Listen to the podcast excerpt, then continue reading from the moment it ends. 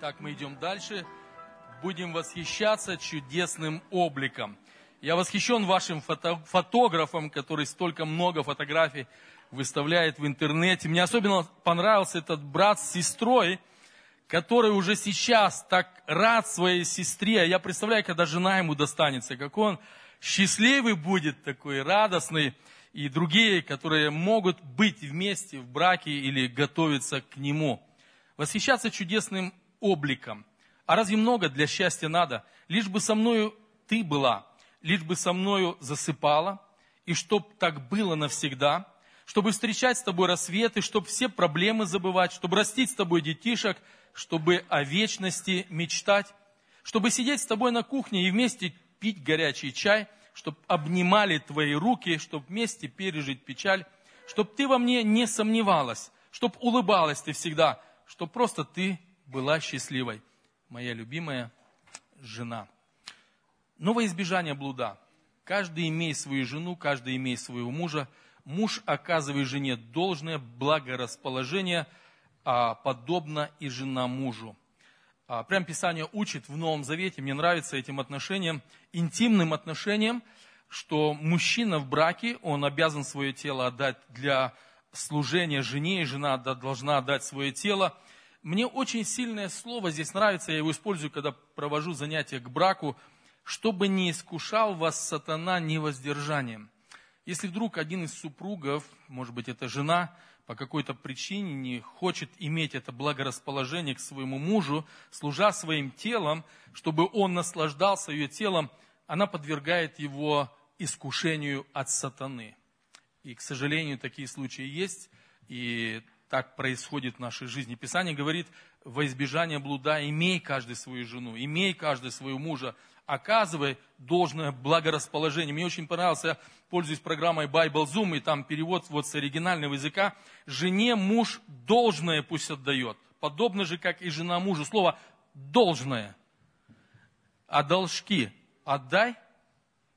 И это касается в интимных отношениях. Вы знаете, очень интересно. Отдай долг твой – ты должен отдать его.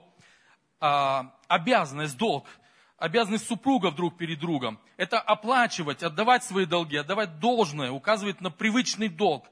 А, Рави требовали, чтобы супруги регулярно вступали в сексуальные отношения. Обычно это происходило с пятницы на субботу.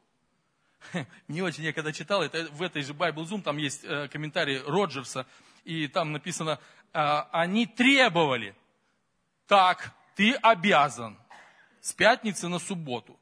Так, ты обязан. Вы представляете, вообще, я пытаюсь понять это, да? Как-то, ну, а, у евреев должно быть все правильно. Я так думаю, они знали, о чем речь. Вы знаете, помните, когда муж с женой там получились трудные отношения какие-то и так далее, и Писание говорит, что а, муж не должен жену лишать супружеского а, долга этого. Это очень интересно. Будем восхищаться чудесным обликом. Что говорит Писание об этом, о наших вот этих близких отношениях, о наслаждении в этом. Стайплер в своем письме указывал, что желающий ограничить себя разом в неделю, а не двумя, близок к нарушению запрета истории. Два раза это норма, но если муж замечает, что жена романтично улыбается и наряжается так, чтобы он обратил на нее внимание, то и тогда муж обязан соответственно отреагировать. Это дополнительно к обыкновенным обязанностям. То есть это не только по долгу, а еще и свыше. Ну, простите, будет сказано, по благодати. Вот это некий э, еврейский Раф Ашер Кушнир э, написал вот для евреев это. Удивительно, будем восхищаться. «А, славлю тебя, потому что я дивно устроен приезжаем мы к одному брату, проездом были, нам нужно было просто у него духовную литературу забрать, Библию, Евангелие. Это мальчишка был лет 18 и жил отдельно себе, квартирку снимал там в России. И мы заезжаем к нему домой, и где наши Библии, нам нужно загрузить. Он говорит, вот они, и у него стол письменный стоит, Библия на столе лежит. А здесь портрет голой женщины, обнаженной, красиво будет звучать, во весь рост. И мы замерли. Христианин, Библия на столе. Библия завалена комната, нам нужно их забирать. И перед ним портрет обнаженной женщины. Он говорит, а вы что? Говорит, Бог же ее создал. Вы представляете, ценитель искусства. Я был поражен. Ну, я, я правду рассказываю, это то, что я сам пережил. Но я понимаю, если бы это женатый мужчина был. Ну, когда он еще не женат и так высоко ценит, то нам, женатым, есть чему поучиться. А, я дивно устроен. Вы знаете, это удивительно, когда мы читаем, вот мне нравится этот английский перевод, ужасно, чудесно, дивно устроен. Мы обычно в русском языке, когда это употребляем, мы говорим как-то несоответствие слов. А оказывается, в русском дивно вот это ужасно, чудесно устроен. На самом деле, можем ли мы в браке восхищаться друг другом? Я называю, вот пытаясь аккуратно это передать, обликом, тем, что Господь мне подарил мою супругу, супруга мной. Как бы это ни было, а, я понимаю принародно, я, я стараюсь просто очень аккуратно говорить, а, нескромно, как бы скажем. И тем не менее, когда я перед вами держу эту книгу «Песни песней», друзья мои, я так счастлив, что она там есть. Я сказал, мне не надо в интернет идти. А что делать? А как делать? Я спокойно стал говорить тем, кто в брак вступает – я вам завещаю, первый месяц оставьте всю Библию читать. Читайте книгу «Песни песней». Прочитали, еще раз читайте, еще раз читайте. Вы там наберетесь язык, как разговаривать. Вы там научитесь, как вести себя в интимных отношениях. Там это есть, потому что мы чудно устроены, ужасно чудно. Смотрите, Писание говорит, он восхищается. О, ты прекрасна, возлюбленная моя, ты прекрасна. Глазами восхищается. Причем мне нравится, глаза у тебя – не, не так. А глаза какие? Голубиные. Еще добавили, под кудрями. Смотрите, вот интересно, расписывает. Мужчина для своей женщины расписывает. А волосы, ну, волосы, ну понятно, что волосы есть. Как мужчина может воспринимать? Как стадо коз, сходящих с горы какой-то там. А зубы твои. О, улыбнись мне. Они как стадо выстриженных овец. Слушайте, вы себя смеетесь, как будто я вам не из Библии читаю меня удивляет. Как будто я откуда-то взял с интернета, скачал. Я честно с Библии читаю это или нет? Ну, честно, с Библии я не, не откуда это. Я спрашиваю, она учит нас или нет этим взаимоотношениям? Она учит восхищению или нет? Братья и сестры, учат. И слава Богу, что Библия учит. Я очень этому рад. Мне никуда не надо вылазить из Библии. Мне нужно Библию читать. Нужно книгу песни песней как минимум раз в год прочитывать, по ролям прочитывать. И вы научитесь, смотря супруги, смотреть в глаза. И как раз это вы без юмора, без улыбки не сможете. А губы твои, а губы твои, а уста, как алая лента. И даже если они не подкрашены, все равно не как алая лента, как половинки гранатового яблока, а ланиты твои, а шея твоя. Потрясающе. Потрясающе. Ну да, ну Бог дал мне тебя жить с тобою. Ну да. Нет. Книга песни песни не так учит. Она учит восхищаться. И этим, казалось бы, земным таким отношением, о которых действительно иногда вместе как бы и сложно говорить. Поэтому я говорю, нужно читать книгу песни песни. Особенно, когда находитесь друг с другом. Они восхищаются. Он говорит, как любезны ласки твои. Да, эти нежности, которые есть между двоими, он говорит, слушай, как мне радостно, что мы это имеем. Как это ужасно, есть семьи, которые этого не имеют. Жена может манипулировать этим. Я не говорю, что это верующие. И он говорит, а эти ласки, говорит, даже если бы я хотел пить, зачем мне пить? Мы с тобой такое время имеем. Можно восхищаться или нет? И это же чисто об этих интимных отношениях. Это не о духовности какой-то великой, которая нам непостижима, а то, что дано нам в нашей реальной жизни. Мы можем восхищаться друг другом. Он говорит, слушай, сотовый мед каплет из уст твоих. М-м, можно попробовать и на вкус даже ощутить. Мед и молоко где? Мне даже как-то неудобно читать. А откуда ты знаешь? Что там под языком. Ну, я это в Библии читаю. Простите, я это в Библии читаю. Это правильно, нехорошо, когда молодые устраивают на сцене, особенно когда сочитываешь, и я стал предупреждать. Поприветствуйте друг друга. Не целуйтесь на сцене, а поприветствуйте друг друга лобзанием святым. А потом, когда вдвоем останетесь, вот там можно то, что здесь написано. Ну, правда же в Библии написано, друзья мои. Я рад, искренне рад. Вы понимаете, это учат. Вот мы сейчас смеемся, я уверен, мы приятно смеемся тому, что Библия учит вот этим теплым, нежным, дружеским отношениям. приятным отношениям даже в тех наших вот интимных отношениях, она говорит, возлюбленный мой, он белый румян, лучше десяти тысяч, и вот восхищается. А голова его, да не просто голова, чистое золото, а кудри у тебя какие, а глаза у тебя как голуби. А, она там, он сравнивал ее просто с глазами голубиными, а она уже дальше идет. Она говорит, вообще как голуби твои глаза. А щеки его, это вообще цветник, а, а, и тогда, а губы, это как вообще лилии какие-то, они как мира какая-то. А руки у тебя, вот это руки, кругляки золотые. А живот, вот это живот, как из слоновой кости, из сапфиры у тебя. А голень, а уста, а уста у тебя как поцелуешь сладость. Или весь он любезность. Кто это возлюбленный мой? Это мой друг. Мне так нравится, здесь написано, вот это мой друг. Вот они дружеские отношения. Вот эти близкие отношения. Будем наслаждаться этим чудесным обликом.